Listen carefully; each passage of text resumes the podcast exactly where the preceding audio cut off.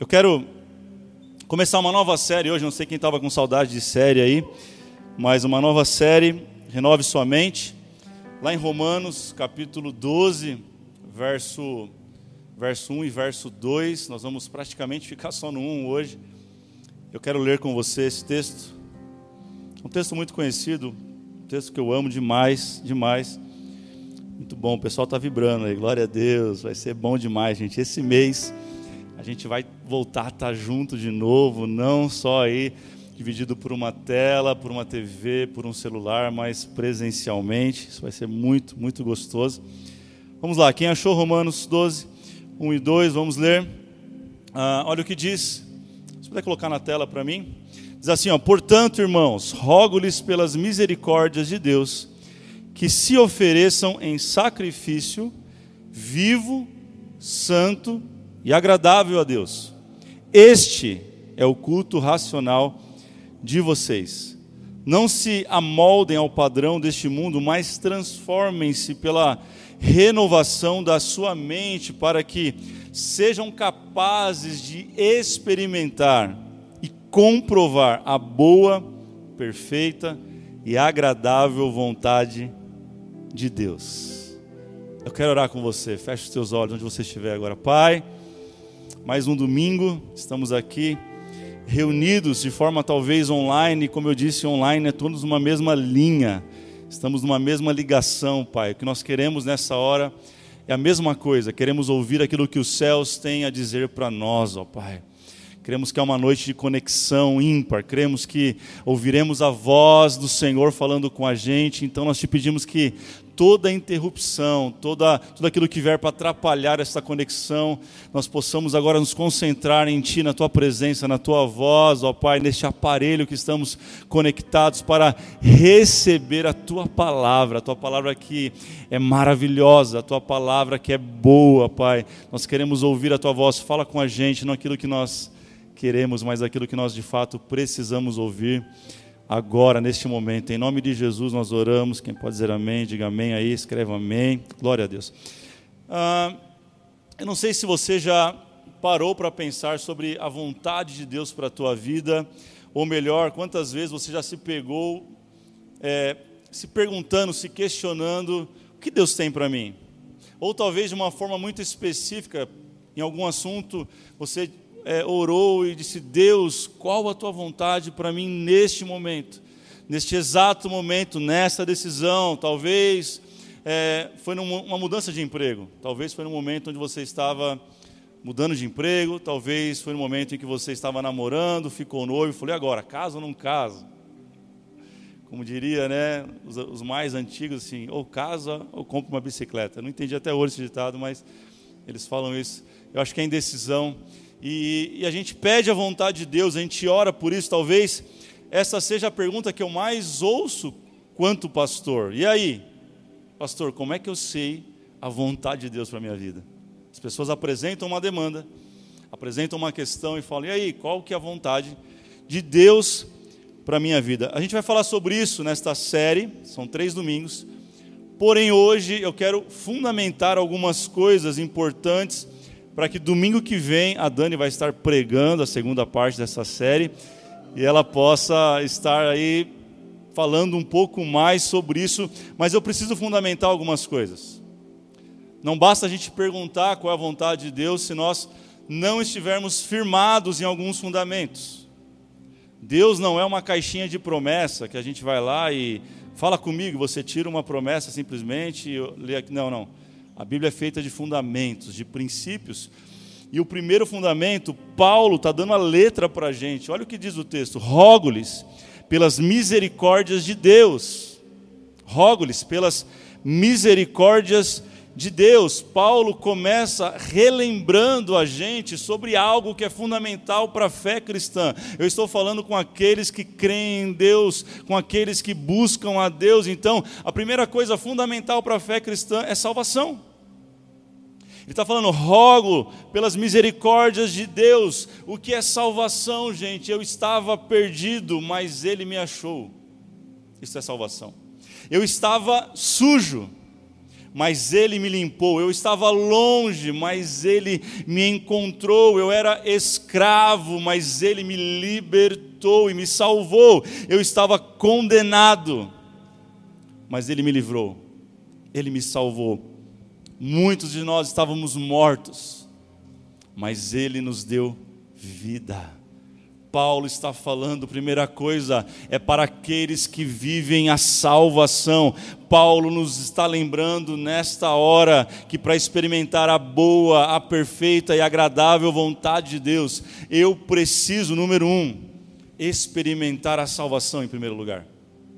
Não tem como eu querer buscar a vontade de Deus que é plena, que é absoluta, que é boa, perfeita e agradável, sem antes eu experimentar a transformação e passar pela salvação.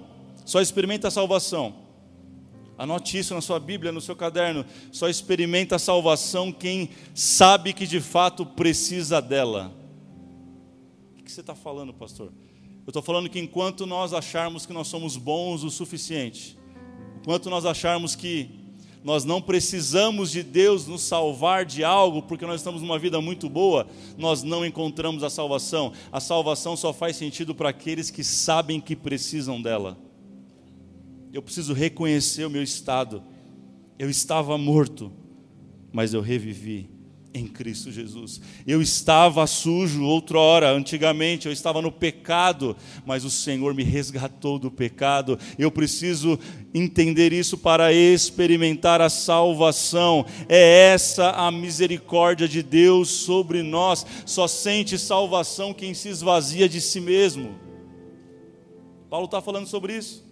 Enquanto graça é receber aquilo que nós não merecemos, misericórdia é Deus não nos dar aquilo que merecemos. Eu repeti. Enquanto graça é, é receber aquilo que nós não merecemos, isso é graça. O que é misericórdia? É Deus não nos dar aquilo que nós merecemos. Todo homem, quando eu digo homem e mulher, pecaram, destituídos foram da glória de Deus. O que nós merecíamos? A morte. Por misericórdia, Deus não nos mata, mas Ele nos livra. Isso é misericórdia. Paulo está falando, eu rogo pelas misericórdias de Deus. Ele está falando para você experimentar a boa, perfeita agradável, é preciso experimentar a salvação. Quantos são salvos? Escreva assim: Eu sou salvo. Eu sou salvo, não sei você, mas eu fui salvo. Ah, pastor, mas você contou a sua história. Você nasceu praticamente dentro da igreja. Teu, seus pais eram cristãos, sim, mas em um momento da minha história eu precisei reconhecer que eu era nada.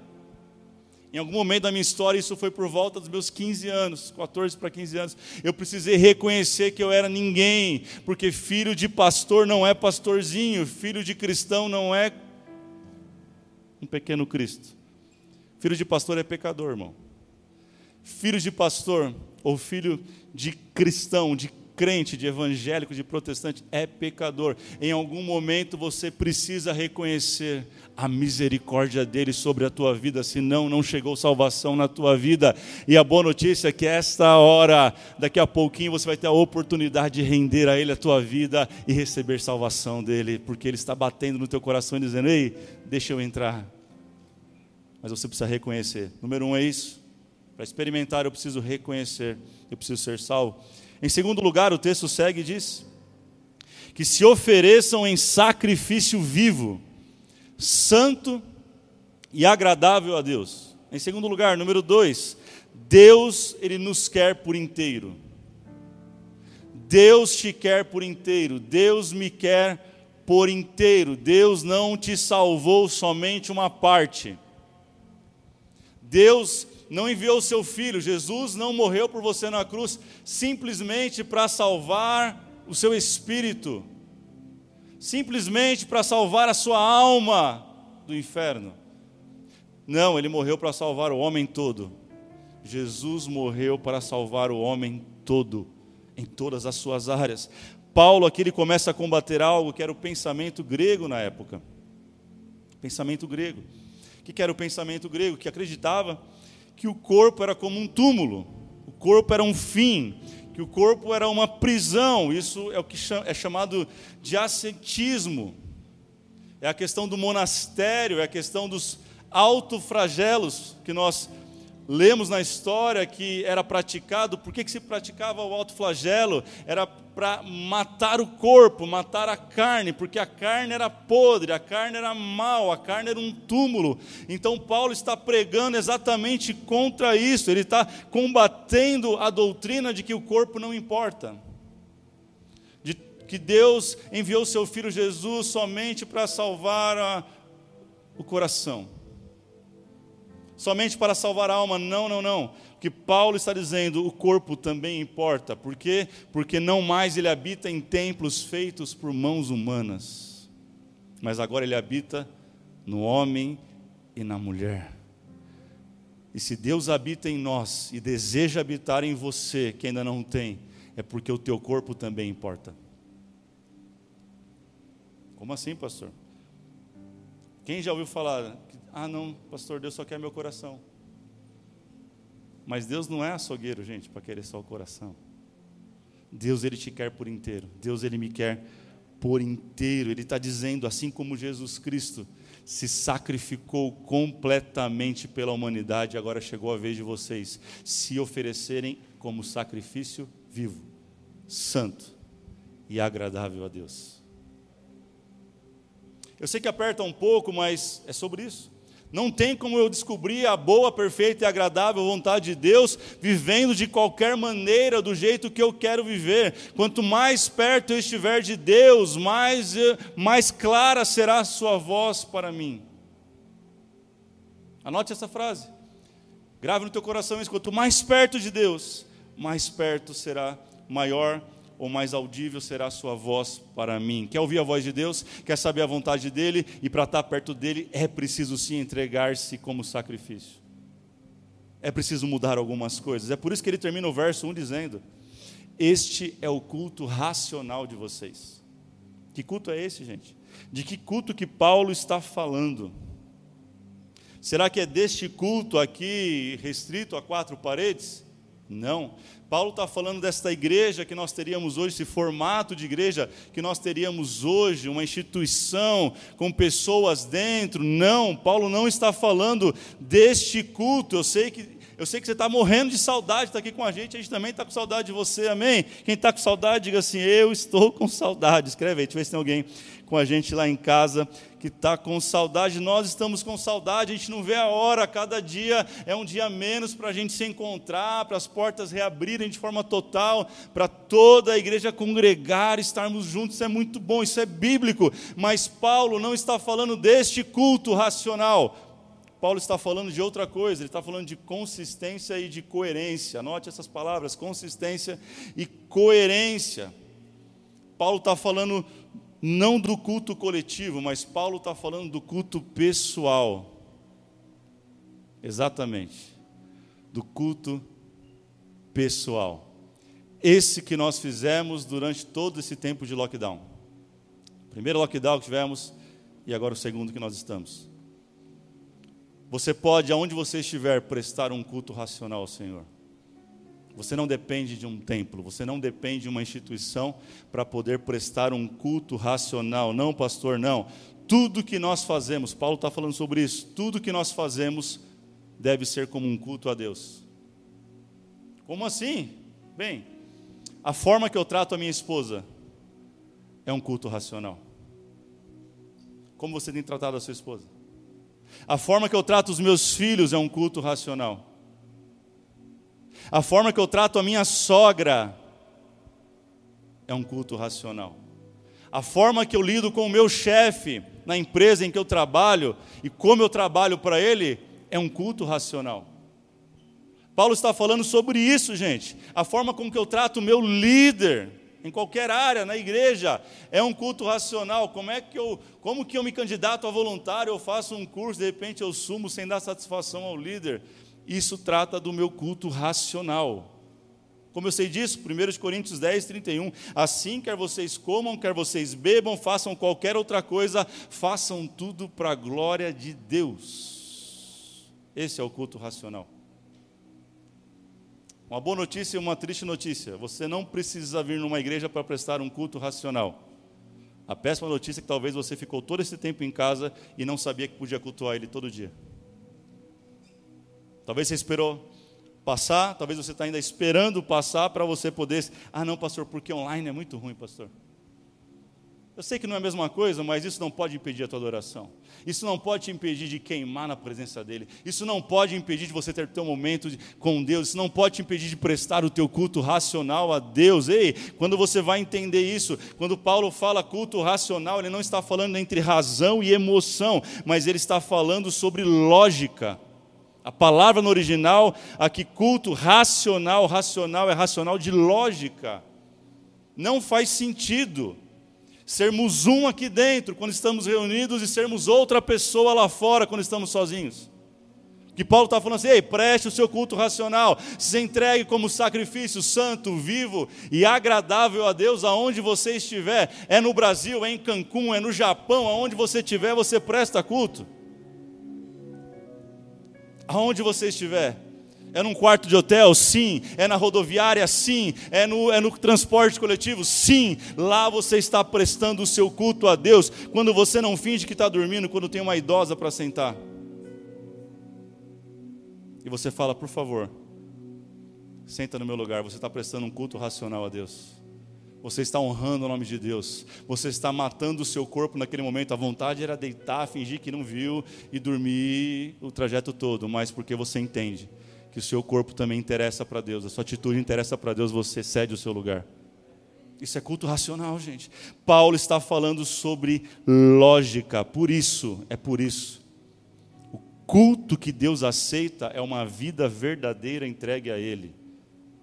É por isso que a gente vê na Bíblia, lá no Gênesis, a Bíblia dizendo que Deus aceitou, não aceitou Caim e a sua oferta, mas ele aceitou Abel e a sua oferta, porque antes da oferta, antes do culto clérico, antes, escute isso, antes da liturgia vem a prática, antes da oferta vem a vida, antes do culto coletivo vem o culto individual.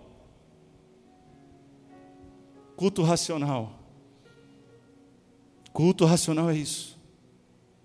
Talvez está me ouvindo aqui, foi por isso que você se esfriou nesse tempo de pandemia. Porque você achou que dependia de ir no templo para poder ser cheio da glória de Deus. Quando nós somos o templo dele.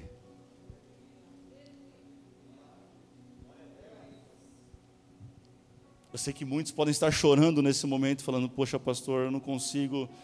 Tenta mais um pouco, busca mais um pouco, ora mais um pouco, lê mais um pouco, você precisa repensar o seu culto pessoal a Deus. Você não precisa esperar nós anunciarmos que as portas vão se abrir para você adorar aquele que vive, para você sentir a presença dele, e você pode fazer isso todos os dias, 24 horas por dia, onde você estiver. Pastor, você não sabe como é meu trabalho, eu sei quem é o Deus que te colocou lá e você pode brilhar a luz dele naquele lugar. Pastor, você não sabe como é minha casa, ele te chamou para brilhar a luz dele, para emanar a glória dele dentro da sua casa. Talvez você é o único Deus está esperando você prestar o seu culto racional para fazer um milagre na tua casa e salvar a tua casa. Ei, guarde no teu coração isso, repense o seu culto pessoal. Você não precisa estar no templo para prestar o seu culto racional. Paulo está falando sobre isso. Porque nós não conseguimos descobrir a boa, perfeita vontade, agradável vontade de Deus. Porque a gente está esperando algo místico a gente está esperando algo sobrenatural, entre aspas. A gente está esperando alguém falar com a gente quando o véu foi rasgado do templo. Pastor, mas no Velho Testamento tinha que ir no templo, sim, mas no Novo Testamento o véu foi rasgado. Para quê? Não foi só para a gente entrar, mas quando o véu rasgou, foi Deus que saiu. E agora está em todos os lugares. Aqueles que me invocam, eu vou responder. Onde tiver dois ou três reunidos em meu nome, ali eu estarei. Ele está aí na tua casa agora. Preste o teu culto a Ele neste momento. Não assista apenas um culto, mas preste um culto racional a Ele, com lógica e coerência. Por último, uh, o texto vai dizer: não se conformem ao padrão deste mundo, não se amoldem, mas transformem-se. Eu acho que eu consegui falar só até aqui. A Dani segue semana que vem. Mas número 3, anote isso: a Bíblia é o nosso padrão. Essa é a frase. A Bíblia é o nosso padrão. É sobre isso que Paulo está falando. O primeiro critério para saber se algo é de Deus, vou dar um spoiler aqui da semana que vem, mas o primeiro critério para eu saber que se algo é de Deus para a minha vida é: o que a Bíblia diz a respeito disso? É o primeiro critério, gente. Não adianta eu ter uma revelação, um sonho, uma profecia, não adianta. Não adianta. Se não estiver embasado em cima da palavra de Deus, descarte. A Bíblia é o que nós temos de mais precioso relacionado a Deus nessa terra. Como eu falei semana passada, a Bíblia é a voz de Deus.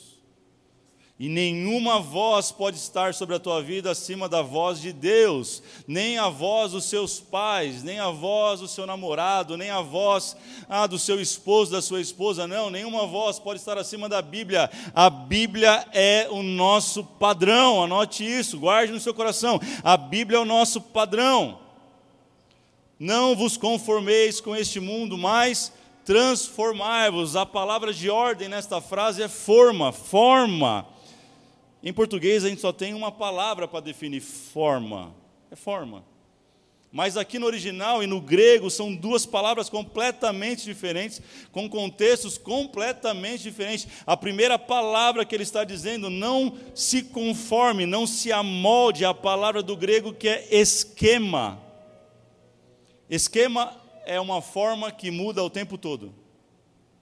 A segunda palavra transforma-se a palavra morfê Morfê é algo que não muda nunca, que é imutável, é uma forma, é uma forma que vai ser a mesma o resto da vida. Preste atenção que Paulo está falando para a gente. Quando ele está falando, ei, cuidado, para não tomar a forma ou padrão deste mundo, ele está dizendo, cuidado, porque o mundo muda de forma o tempo todo. O mundo não tem valores absolutos, o mundo não tem valores sólidos. Tudo é relativo hoje. Não sei se ouviu falar sobre isso, mas hoje eles falam sobre uma sociedade líquida. O que, que, é isso? Por que líquido? Porque o líquido escorre pelas mãos e ele, você não sabe o caminho da água, ele vai por qualquer lugar. E nós vivemos uma sociedade, um padrão do mundo, do cosmo hoje, totalmente mutável, alterável a qualquer momento. Inclusive, o mundo está dizendo para a nossa geração assim: seja o que você quiser, não se defina. Isso é esquema, é forma que muda o tempo todo. Eu, eu li uma matéria da revista Época, de 2014, eu quero ler para você, abre aspas. Não sou eu que estou dizendo, não é a Bíblia que está dizendo, é a revista Época, 2014. Abre aspas, antes era fácil. Só havia homens e mulheres. Agora, quem preenche o perfil na rede social tem que escolher entre 52, isso mesmo, 52 opções. Fecha aspas, por Isabela Carreira. Se quiser pesquisar, você vai achar.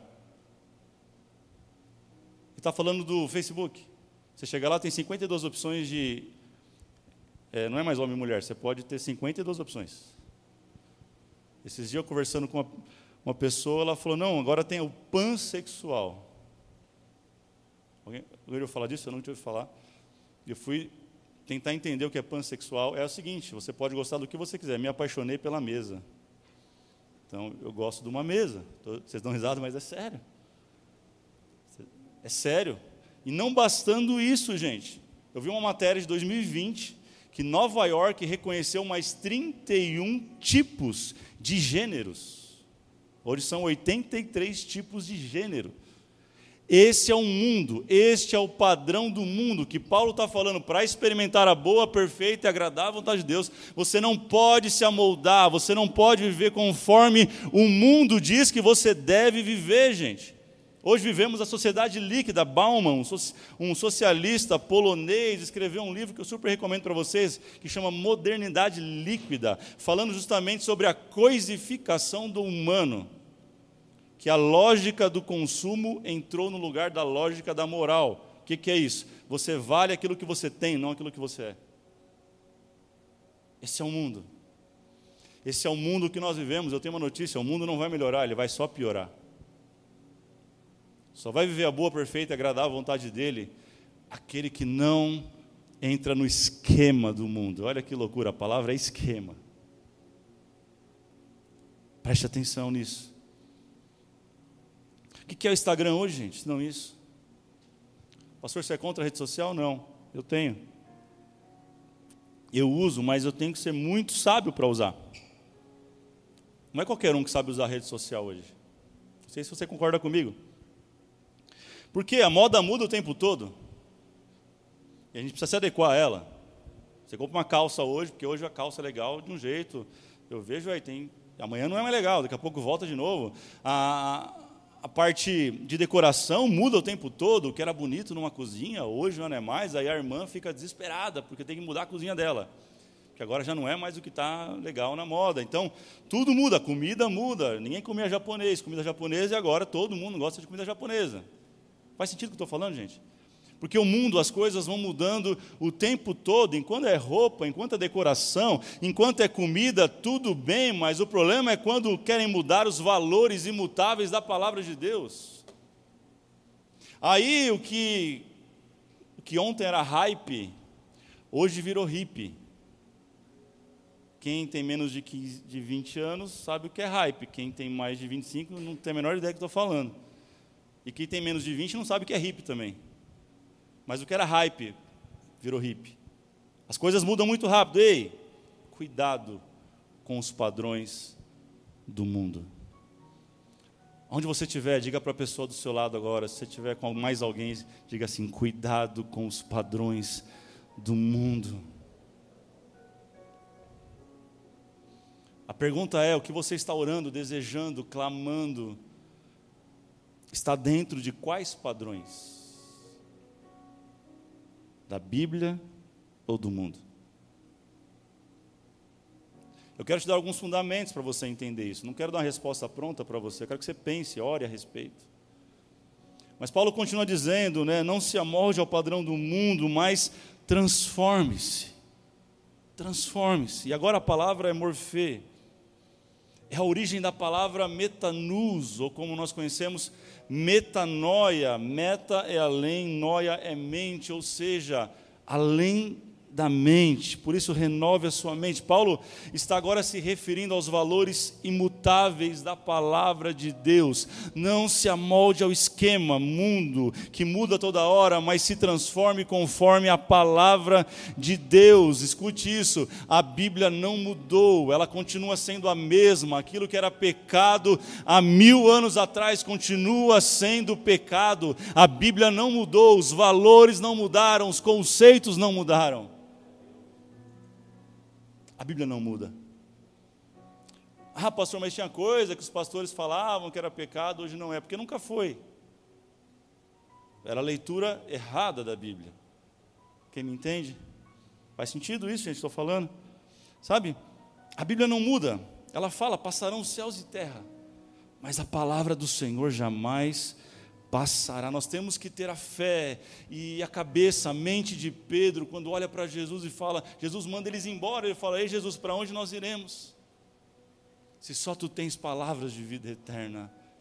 Somente a Bíblia tem palavras de vida eterna para nós, ou seja, se encha, encha sua mente da palavra de Deus. Você vai começar a descobrir a boa, perfeita e agradável vontade.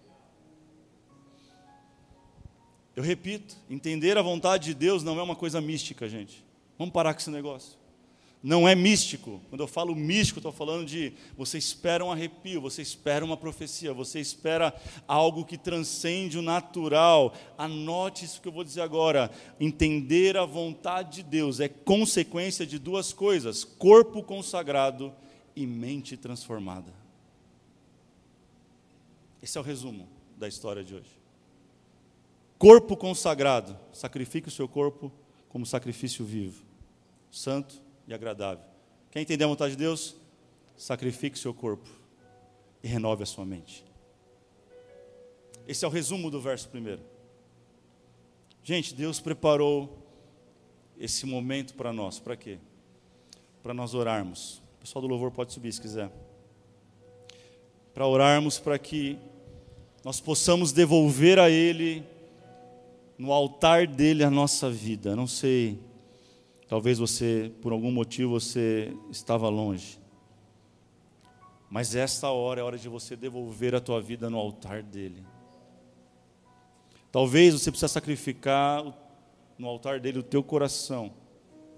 Talvez algumas coisas não fazem mais sentido na tua jornada que você está vivendo hoje, jornada cristã. Pastor, eu vim de outras expressões religiosas, eu vim de nenhuma expressão religiosa, não acreditava em nada. O que eu tenho que fazer? Você tem que talvez abandonar algumas bagagens que você está trazendo que não faz sentido para essa nova temporada.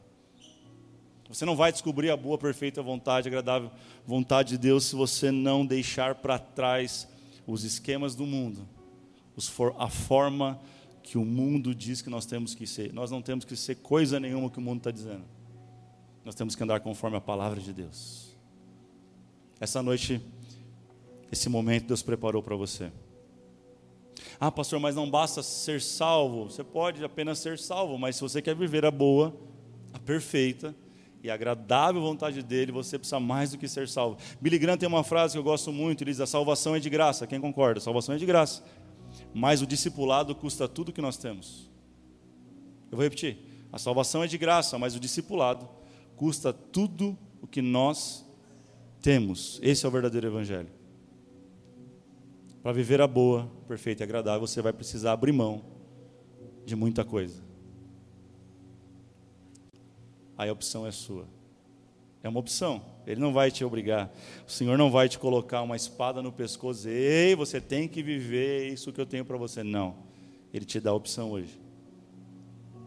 A minha, a minha oração é que você permita o Espírito Santo te guiar nessa oração que nós vamos fazer agora te revelando, te mostrando o que, que precisa ser entregue no altar dele nesta hora. Onde você estiver, se você puder se colocar de pé ou de joelhos, da maneira que você se sentir melhor. Talvez, pastor, eu tenho muita coisa para sacrificar nesta noite. Talvez de joelhos seja a melhor postura para você nesta noite. Talvez você fala, não, eu quero só adorar e render a minha vida a Ele em sacrifício vivo. Então, levante as tuas mãos. Pastor, em casa, em casa mesmo que eu vou levantar as minhas mãos, onde eu estiver, se você pudesse expressar, parar tudo que está fazendo, pedir para as pessoas, não me atrapalhe agora, não fala comigo, não me chama. Esse é o momento de você permitir que o Espírito Santo jogue luz nos lugares mais escuros da sua alma. Só assim nós vamos descobrir que a vontade dele é boa, é perfeita e é agradável.